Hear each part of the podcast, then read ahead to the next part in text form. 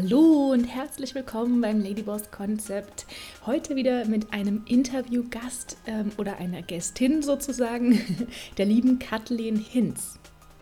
Die Kathleen ist Expertin für Nachhaltigkeit und sie unterstützt ähm, ja, kleine Unternehmen vor allem dabei und auch Einzelunternehmen dabei, ähm, nachhaltig erfolgreich zu werden und genau, also da stehen ganz viele Werte auch dahinter bei der Kathleen. Ich habe heute mit ihr gesprochen darüber, was Nachhaltigkeit eigentlich für sie bedeutet und was Nachhaltigkeit eigentlich mit dem Thema Beruf zu tun hat und Business und äh, wie du mehr Nachhaltigkeit in dein Berufsleben integrieren kannst und auch in dein Gehalt. also ähm, du kannst dir sicherlich ein paar Tipps abholen ähm, und genau von der Erfahrung von der Kathleen profitieren. Und es war auch wirklich ein sehr, sehr schönes Interview und ich habe mich gefreut, es aufzunehmen. Und äh, ja, ich hoffe, dass du einiges für dich mitnehmen kannst und wünsche dir ganz viel Spaß dabei. Dann, ähm, Kathleen, sage ich willkommen und schön, dass wir es geschafft haben, heute zusammenzukommen zu diesem Interview.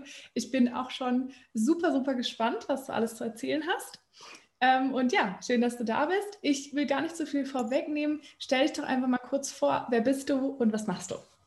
Ja, ähm, Christina, vielen Dank erstmal für die Einladung, ähm, dass ich mit dir hier sprechen darf über die Themen, die mich bewegen und die ähm, meine äh, Kunden und Klienten bewegen und die auch vielleicht deine Kunden und Klienten bewegen. Mhm. Ja, ich bin Kathleen. Ähm, ich komme ähm, aus Potsdam und ich wohne hier. Ich ähm, habe knapp 20 Jahre oder über 20 Jahre sogar im äh, Fashion-Einzelhandel gearbeitet, habe da 14 Jahre lang für einen großen schwedischen Konzern gearbeitet und dann ähm, zehn Jahre lang als ähm, Store-Managerin für verschiedene Brands ähm, in einem großen Outlet-Center hier kurz vor den Toren der Stadt Berlin. Genau, das ist so mein beruflicher Werdegang. Mhm. Und ja. jetzt, das machst du aber nicht mehr, oder? Nein, ich mache das nicht mehr. Ich bin ähm, ausgestiegen aus äh, diesem Bereich. Das hatte verschiedene Gründe, über die wir nachher nochmal sprechen werden, ähm, warum ich da ausgestiegen bin. Genau, da können wir ja später nochmal drauf eingehen. Mhm. Ja, okay. Ja. Schön. Und ja, und jetzt machst du was, nachdem du ausgestiegen bist? Hm, also, ähm, für, also mein Coach würde sagen, oh Kathleen, du musst dich positionieren. Hm, hm. Äh, es sind so viele Themen, die mich bewegen. Also zum einen ähm, unterstütze ich ähm, Einzelhändler, die im Textil-Nachhaltigkeitsbereich unterwegs sind, also Textilien verkaufen, die öko- und sozial fair produziert und hergestellt wurden. Hm, mit meinem Wissen vom Point of Sale. Ähm, denn viele die diese, ähm, die so ein Brand haben jetzt, äh, die haben äh, Modedesign studiert und ähm, Designtechnik studiert, äh, kommen aber nicht vom Point of Sale und manchmal ist es für diese äh, Neuunternehmer schwierig, Beziehungen zu Kunden aufzubauen, Beziehungen auch zu Mitarbeitern aufzubauen. Und das ist das, was ich ähm, ja die letzten zehn Jahre in meiner äh, Führungsverantwortung gemacht habe, also wirklich Beziehungen zu Mitarbeitern und Kunden aufgebaut.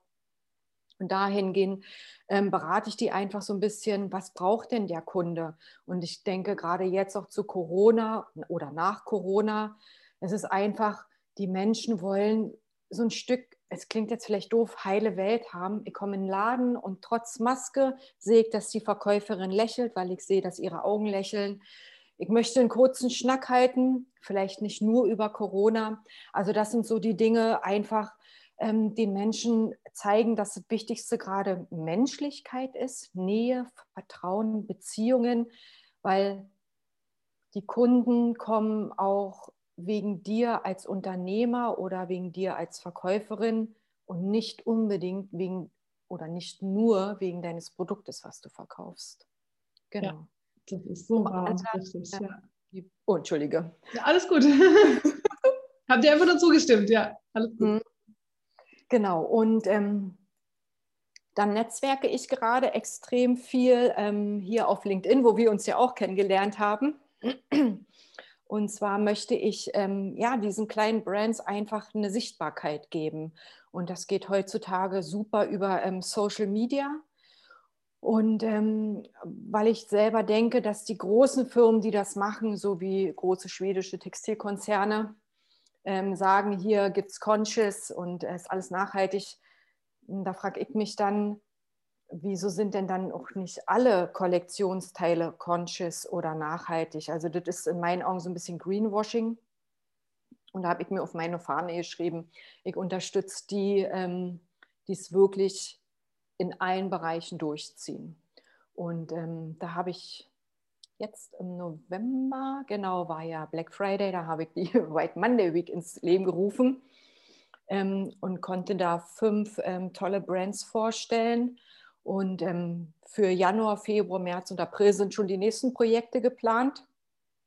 Und ähm, ja, da gucke ich einfach, weil das ist mir unbedingt ein Anliegen, diese sichtbar zu machen, dass sozusagen der Kunde auch sieht oder der potenzielle Kunde sieht, was gibt es denn sonst noch auf dem Markt. Und ich habe LinkedIn gewählt, weil da die Zielgruppe ähm, ist, die auch über eine nötige Kaufkraft verfügt, um diese Produkte zu kaufen, die ja im Moment preislich teurer sind oder höher sind, als wenn ich sie beim großen Schweden kaufe. Ne? Mhm. Okay. Und das ist ja genau, also du sprichst ja ganz viel eben auch vom Thema Nachhaltigkeit und dass es auch wirklich echt sein soll. Was ist es mhm. denn an dem Thema, was dich da so bewegt? Warum ist es so wichtig für dich? Mm, was ist so wichtig? Also es gibt äh, bestimmte Schlüsselmomente, mm, die mein Leben geprägt haben, warum ich auch ähm, aus dem Fashion Fast Retail ausgestiegen bin. Mhm. Zum einen hat mich mein Mann auch so ein bisschen beeinflusst, denn er hat nämlich angefangen zu gucken, wo er einkauft. Also wenn er sich zum Beispiel eine Jeanshose kauft, dann ähm, ist das meistens, meistens ein Denim, was ähm, aus Japan kommt und die werden handgefertigt, die Sachen. Ähm, und dann ging es dann los, okay, dann nicht nur Textilien, sondern dann haben wir angefangen oder habe ich dann angefangen, einzukaufen, also einzukaufen Lebensmittel. Ne? Also wirklich zu gucken, wenn ich Fleisch und Wurst kaufe, dann kaufe ich die bei uns ähm, beim Metzger oder beim Fleischer und nicht ähm, an der Supermarkttheke oder im Discounter. Genauso mache ich es mit Eiern. Also ich kann nicht zehn Eier für 99 äh, Cent kaufen. Ich weiß nicht, wie teuer die im Discounter sind, weil ich gehe selber nicht im Discounter einkaufen, was auch damit zu tun hat, dass ich die Arbeitsbedingungen da mit meinem Kauf nicht unterstützen möchte. Also du siehst, das ist ein sehr, sehr weites Spektrum. Aber wie gesagt, mein Mann hat mich so ein bisschen beeinflusst. Und ähm, dann habe ich gemerkt, dass diese Preisschlachten im Einzelhandel immer, zu, äh, immer mehr zugenommen haben. Also der Kunde wurde mit Angeboten immer ins Center gelockt.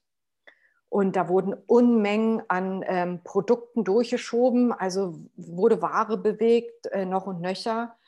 Und ich weiß, wie diese Ware produziert wird. Also wo hat der, der Ursprung der Produktion dieser Ware, also wo hat die Produktion dieser Ware ihren Ursprung? Ähm, wie kommt die dann nach Europa? Wie wird die von Europa weiter so verarbeitet und logistisch verarbeitet, dass sie zu uns in den Store kommt? Und er hat gesagt, nee. Also, dass extra auch nur für so Sale-Ereignisse produziert wird, damit also der Kunde in so ein Center gelockt wird, um da Geld zu lassen, habe ich, also das war irgendwann ähm, schwierig mit meinem eigenen Gewissen zu vereinbaren. Und dann ist es, wie es ist. Dann läuft mir eine ehemalige Arbeitskollegin über den Weg, die jetzt im Ministerium für den, also im Bundesministerium arbeitet und dort für den grünen Knopf verantwortlich ist. Und das waren dann die Punkte, wo ich dann auch zu meinem Mann gesagt habe: So, jetzt ist die Zeit. Dann bin ich ausgestiegen. ja, okay. Genau. genau. Vielleicht für die Zuschauer, die es noch nicht wissen, der grüne Knopf, das ist ja so ein Label für Nachhaltigkeit. Vielleicht magst du da was drüber sagen. Also der grüne Knopf ist sozusagen das Metasiegel über den gesamten ähm, sonstigen Siegeln, die es gibt. Also der grüne Knopf steht dann dafür, dass also ähm, die sozialen und öko, also die sozialen Standards eingehalten werden in der Produktionskette und dass auch ökologische Standards eingehalten werden in der Lieferkette. Aber auch da gibt es ähm, gespaltene Meinungen drüber. Es gibt ja auch so viele Zertifikate mittlerweile im textilen Bereich. Da ist es extrem ähm, schwierig, sich als Konsument damit ähm, zu befassen. Also ich würde das als Konsument als extrem belastend empfinden, zu gucken, okay, was gibt es denn alles für Siegel? Hm, hm, hm. Also bevor ich sozusagen die Lust am Shoppen ähm, umsetzen kann, muss, sollte ich mich ja vorher erstmal mit gewissen Dingen auseinandersetzen und dann habe ich ja vielleicht schon gar keine Lust mehr und dann gehe ich einfach zu den großen Schweden und kaufe das da ein. Da muss ich allerdings sagen, es gibt eine total coole App, die ist von Siegelklarheit. Dann gibt es eine App, da kannst du ähm, im Waschetikett ähm, das Zertifikat scannen und dann, also, oder fotografieren und dann zeigt dir die App an, okay, welche Standards wurden hier in dem, ähm, in dem Zertifikat eingehalten. Und das finde ich also eine mhm. extreme Erleichterung für sowas. Cool. In diesem, Text, in diesem Zertifikate-Dschungel. Ja. ja, das ist ja ähnlich wie mit Bio. Ne? Auf einmal gab es da irgendwie 100 Zertifikate und man wusste gar nicht mehr, wer hält jetzt was ein. Und, ja. Hm, genau, und deswegen mache ich für mich zum Beispiel ich kaufe frische Sachen meistens ähm, bei uns im Regionalladen ein oder dann halt beim Fleischer. Und nur so, also oder nur so Sachen wie Milch oder also was so, das kaufe ich dann schon ähm, im Supermarkt ein, obwohl ich da feststellen muss, dass zum Beispiel unser Supermarkt ähm, die Paprika hier aus der Region bezieht und die Paprika im Bioladen, die kommen aus Spanien. Also da ist dann manchmal auch, da denke ich, das ist ja irgendwie komische, verkehrte Welt. Mhm. Ja. ja, gut, Bio heißt nicht auch unbedingt immer äh, so ökologisch oder andersrum. Also mhm. manchmal, manchmal ist es verwirrend, ja, das stimmt. stimmt. Mhm. Ja, okay. Also Nachhaltigkeit ein wichtiges Thema und du hast es ja auch, hast du ja gerade schon ein bisschen angeschnitten, in deinem Alltag ziemlich umgesetzt, ne? Und hast mhm. dann auch gesagt, okay, dann ziehe ich den Schnitt aber auch im beruflichen, ist nur konsequent, ne? Genau. Mit allen ja, Konsequenzen. Schön. Schön. Super. Ja, also ich finde es auch ein wichtiges Thema. Ich habe auch vor, vor einiger Zeit angefangen, bei mir im Alltag so ein bisschen umzustellen, Wattepads selber genäht und solche Geschichten, wo es halt im Kleinen genau. geht. Genau. genau. Soweit gibt es bei mir auch nicht mehr zum Wegschmeißen. Ähm, Waschmittel wird immer im, in, in, einem, in einem Nachfüllpack gekauft und so was alles. Also das, das sind so die kleinen Dinge, aber ich denke immer und sage auch, wenn man nicht anfängt, kann man nichts verändern. Richtig. Ja gibt so viele Sachen, die man wirklich machen kann, ohne mehr Aufwand und sogar ohne mehr Kosten. Manchmal spart man sogar Geld. Und wenigstens ja. da könnte jeder mal mitmachen. Aber mhm. ja, es kommt, es ist ja eine Bewegung da. Genau. Ja. Okay, und ähm, genau, jetzt ähm, bist du ja auch im, im, beruflichen Kontext unterwegs, unterstützt ja auch eben auch kleinere Unternehmen und so weiter. Ähm, und das Thema Nachhaltigkeit hat ja nicht nur unbedingt mit Ökologie zu tun oder so, mhm. ähm, sondern da gibt es ja auch noch so ein paar andere Aspekte. Deswegen meine Frage an dich so ein bisschen, was hat Nachhaltigkeit vielleicht auch noch mit dem Beruflichen zu tun und wie können wir in unserem Berufsleben mehr Nachhaltigkeit sowohl für uns in unserem Leben als auch für die Umwelt ähm, umsetzen? Mhm. Also Nachhaltigkeit im, im Arbeitsleben es fängt ja bei so vielen Dingen an. Also ich als ehemalige Managerin kann sagen, dass Nachhaltigkeit damit anfängt, dass ich nicht alle zwei Jahre die Mitarbeiter gehen lasse und neu besetze. Weil die Ressourcen, die damit ähm, verschwendet werden, das ist, der, das ist ja der absolute Wahnsinn, weil muss man neu rekruten, kostet Geld, machst du, äh, ähm, beauftragst du eventuell einen Headhunter, der will dann nochmal drei Monatsgehälter haben, damit er dich vermittelt. Ähm, da muss dieser neue Mitarbeiter angelernt werden, der muss ins Team integriert werden. Mm. Und es kostet alles Ressourcen und die Ressource ist Zeit und Geld. Und ähm, die gilt es einfach, denke ich, bestmöglich zu nutzen. Also wieso soll ich zum Beispiel einen Mitarbeiter nicht behalten und ihm einen unbefristeten Arbeitsvertrag geben, wenn er einen guten Job macht, wenn er mit Freude an der Arbeit ist, mit Spaß an der Arbeit ist, wenn die Zahlen stimmen am Tagesende, sowohl seine eigenen, die er als Budget bekommt, als auch die vom Store am Tagesende. Wenn das Team ähm, gut funktioniert und wenn jeder im Team seinen Platz hat, ähm, dann ist es für mich auch nachhaltig, diese Strukturen zu erhalten und zu unterstützen und in gewissen ähm, Dingen auch zu verbessern. Hm? Mhm. Genau. Das ist zum Beispiel für mich Nachhaltigkeit als Führungsposition auch oder als Führungskraft, ja. Ja, oft ist es ja auch andersrum. Also nicht, ähm, ähm, dass die Leute, die gut sind, man behalten will, sondern auch oder halt dann längerfristig anstellen will und die gut behandelt, sondern oft ist es ja auch andersrum, wenn du deine Leute gut behandelst, dann bildet sich oft erst überhaupt so ein Team oder auch so eine, so eine motivierte Kraft, sage ich jetzt auch, ja, mhm, die genau. dabei ist. Genau, mein Motto ist immer, ich behandle also meine Mitarbeiter so, wie ich selbst behandelt werden möchte. Oder so, wie ich in den Wald hineinrufe, so scheidet zurück. Und wenn ich nicht schlecht behandelt werden möchte, wieso soll ich das denn anderen antun? Das sind so ganz einfache Dinge, ähm, die damit zu tun hat, haben, dass es ein gutes Teamgefüge gibt, dass man menschlich miteinander ist, dass man wertschätzend miteinander ist, dass man die Arbeit lobt in einem Kontext von nicht nur, du hast einen guten Job gemacht, sondern, oh Mitarbeiterin XY, dein Fenster sieht total klasse aus, geiler Job, Daumen hoch, weiter so. Dass man auch das, was man lobt, benennt, mm, dass man miteinander auch ist. Man arbeitet ja zusammen. Also ich bin ja mehr auf der Arbeit und mit meinen Kollegen und Mitarbeitern zusammen als zu Hause mit meinem eigenen Partner. Und wieso sollte denn da ein Gefühl der Angst, des Misstrauens oder was auch immer herrschen, wenn ich da die größte Zeit äh, meines Lebens verbringe oder die meiste Zeit meines Lebens verbringe? Mhm. Ja, so wichtig. so ja. Wichtig, genau. Ja, ist, ist so. Und dabei läuft unglaublich viel schief. Das ist wirklich, wirklich traurig. Ja, was, was kann jetzt vielleicht auch jede oder jeder Einzelne für sich tun, um das eigene Berufsleben nachhaltiger zu gestalten? Oder was kann man da vielleicht tun? Also ganz wichtig ist es, Christina, dass man ähm, selber auch weiß, wer man ist und das weiß ähm, nicht nur die Vorstandsfrau von ähm, Konzern XY, sondern das sollte die Verkäuferin, die am Point of Sale äh, steht, genauso wissen. Wer bin ich? Was kann ich?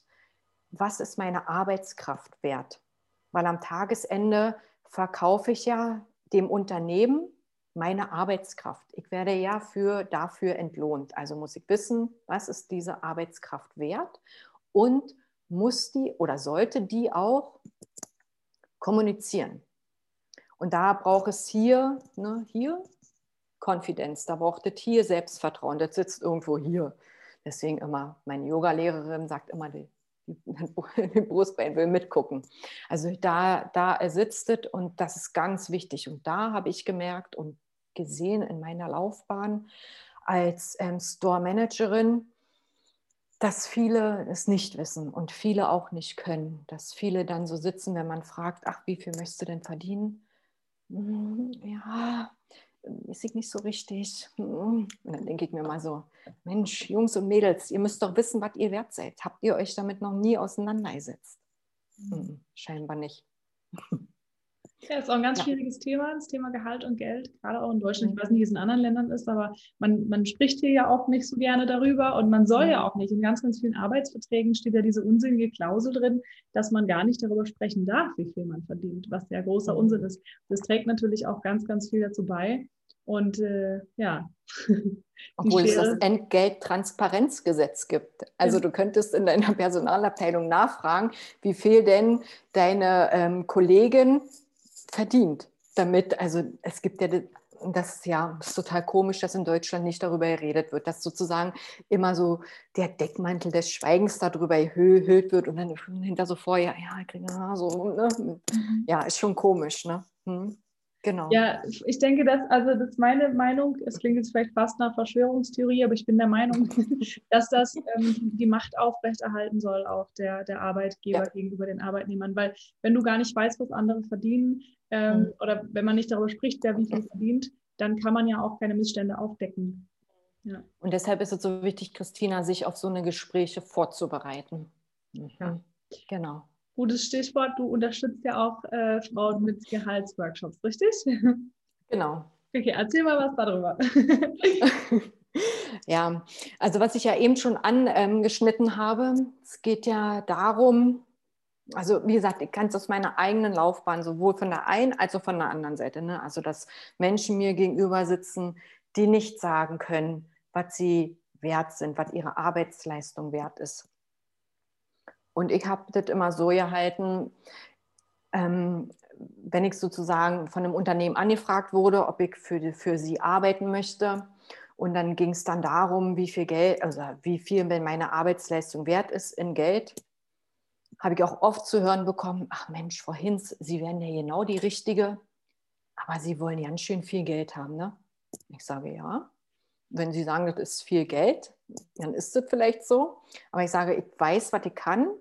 Ich habe, ähm, mache diesen Job seit über 20 Jahren, also im Einzelhandel und ich habe ähm, Führungserfahrung. Meine Teams sind ähm, immer konstant gewesen, niedriger Krankenstand, wenig Fluktuation.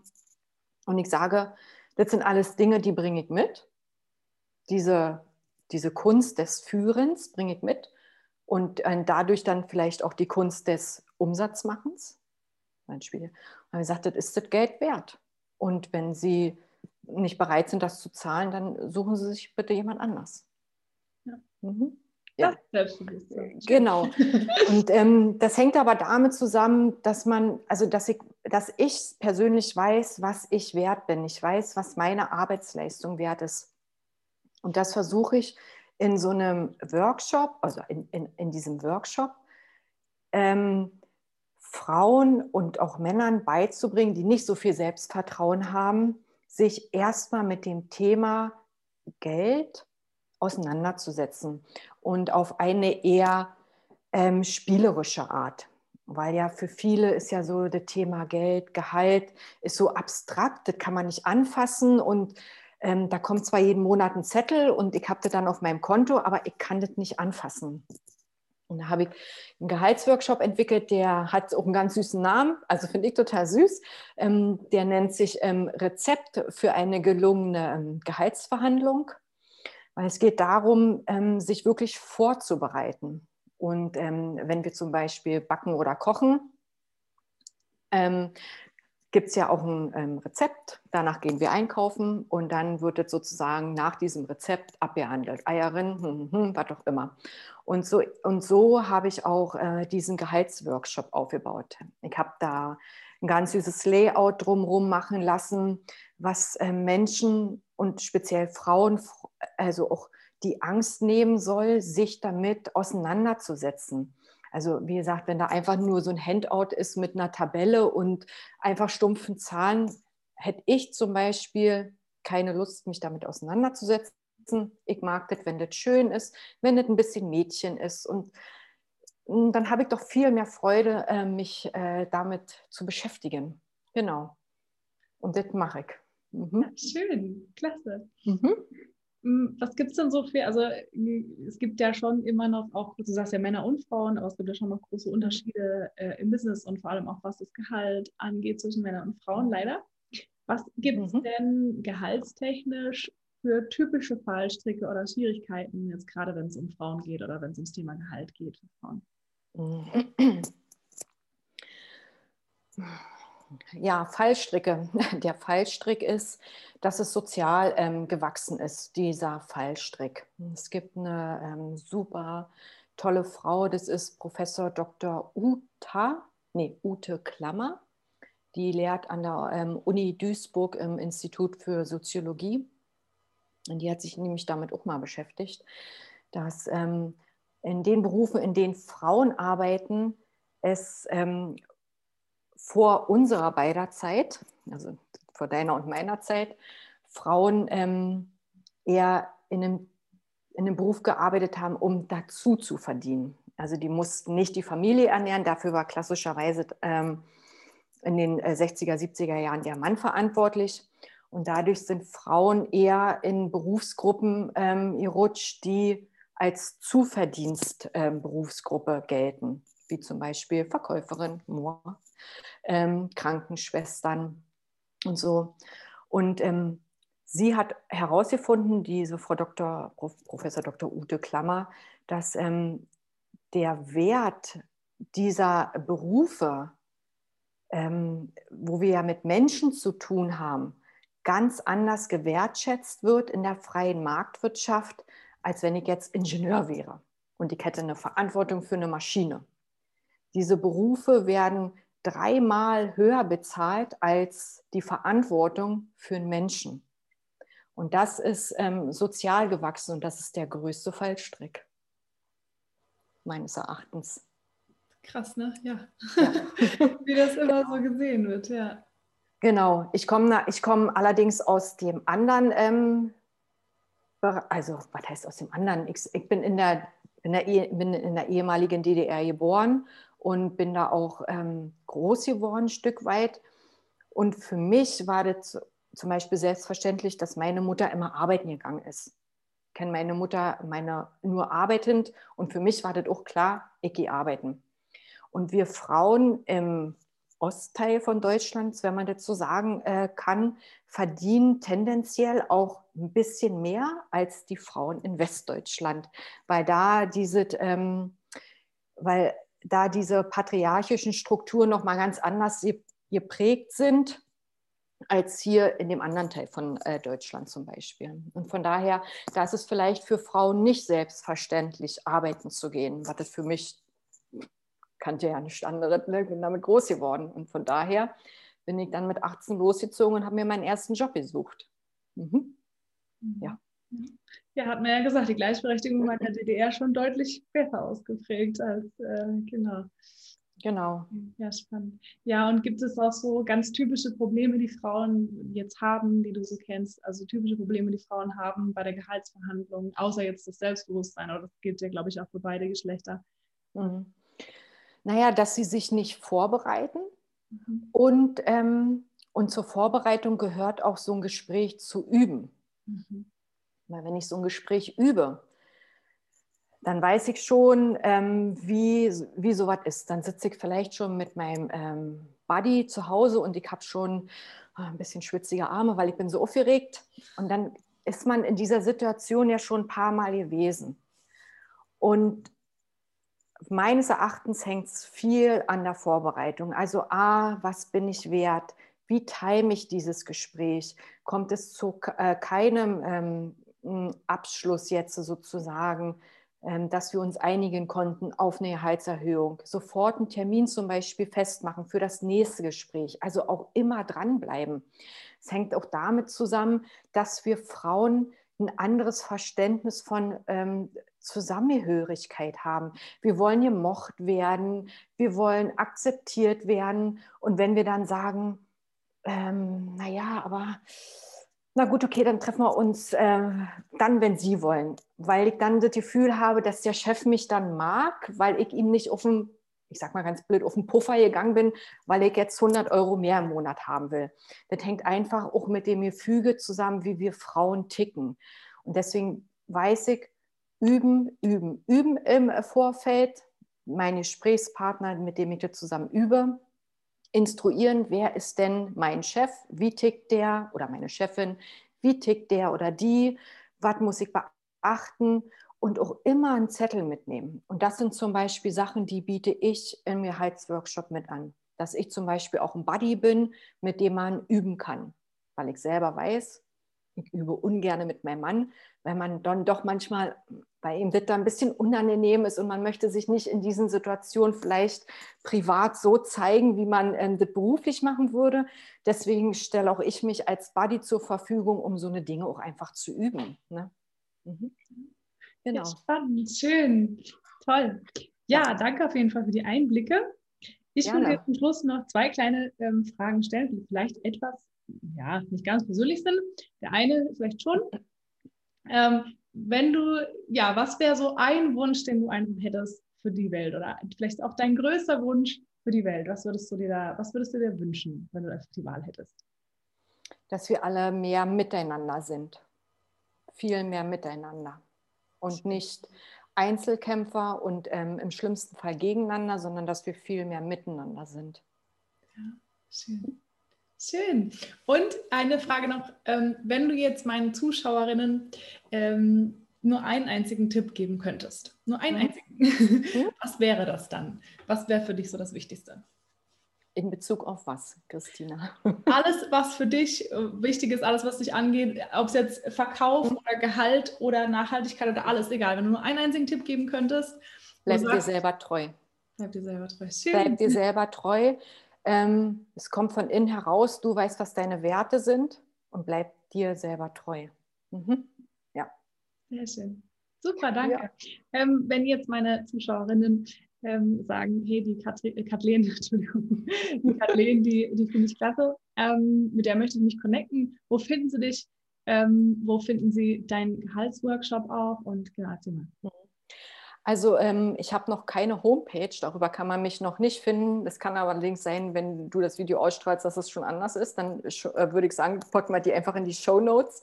Ansonsten ähm, bin ich über äh, LinkedIn zu finden unter Kathleen ähm, Hinz, Hinz mit TZ. Oder und bei Instagram unter Pferd an. Genau, da kann man mir folgen, da kann man mir auch Anfragen stellen gerne. Und ich bin so ein, ich bin, ich bin zum Beispiel so ein Typ, ich habe ja gesagt, lieber miteinander. Ich mache es gerne im Einzel, auch Einzel im Zoom. Ähm, gerne mit einem Kaffee und ein Stück Kuchen, weil es ist ja ein Rezept, ne? und dann noch ein bisschen Kaffee und Kuchen, dass man einfach so eine Atmosphäre schafft, die ähm, ein Miteinander kreiert, ohne dass man sich schämt für das, was man gerade sagt oder ähm, äh, was man für Fragen hat. Mhm. Ja, das genau. macht ja auch Spaß, das, oder? Genau, das ist für mich ganz, ganz wichtig. Und es ist kein ähm, Online-Workshop, wo man sozusagen sich durch irgendwie bei Udemy sowas ähm, einkauft, sondern es ist wirklich ein Eins zu eins und ein persönliches Gespräch. Das bin ich. Ich mag es halt miteinander persönlich kommunizieren, den anderen kennenlernen. Und im, in einem Gespräch lerne ich ja auch äh, diese Person kennen und dann ah, alles klar, dann müssten wir da vielleicht nochmal ein bisschen gucken und da nochmal. Und man ist einfach so, dann gehen, geht da oben irgendwas auf und dann, ah, okay, alles klar. Mhm. Deswegen mache ich es ähm, am allerliebsten im Einzelnen. Ja. ja, ich weiß, was du meinst. Ja. okay, genau, du machst ja sowas ähnliches, Christina. Ich mache das auch ja. gerne, gerne persönlich. Ja, das genau. genau. Ja, cool. Okay, Kathleen, dann möchte ich dir von Herzen danken für all diese Einblicke und dafür, dass du dich geöffnet hast und für die Tipps. Und es war wirklich hilfreich. Ähm, genau, und ich hoffe, es hat dir auch Spaß gemacht, so wie mir. Christina, genau. ich danke dir ganz äh, lieb für die Einladung. Es war ähm, spannend, darüber zu erzählen und auch zu erzählen, ähm, wie mein Leben war und wie es jetzt ist und ähm, was ich gerne erreichen möchte. Und ich finde total klasse, dass wir uns beide kennengelernt haben. Ne? Es matcht. Super. Also Kathleen, dann bis zum nächsten Mal, hoffentlich ja, vielleicht. Genau, bis bald. Bis dann. Tschüss. Ja, ich hoffe, es hat dir genauso viel Spaß gemacht, dir das Interview anzuhören, äh, wie es mir bzw. uns gemacht hat, es aufzunehmen. Ich hoffe, du konntest auch einige Tipps für dich mitnehmen. Ähm, wenn du Fragen dazu hast oder auch vielleicht eigene Tipps dazu oder eigene Gedanken zum Thema Nachhaltigkeit, schreib es gerne in die Kommentare. Vergiss auch nicht, den Kanal zu abonnieren, damit du keine Folgen oder möglicherweise weitere Interviews mehr verpasst. Und genau, schreib auch in die Kommentare, ähm, wenn dir das Video bzw. der Podcast gefallen hat. Und schreib es auch gerne rein, wenn es dir nicht gefallen hat, was ich jetzt mal nicht hoffen will. Genau. Und äh, ich hoffe, dass ich dich beim nächsten Mal wieder ähm, ja, begrüßen darf und bis dahin.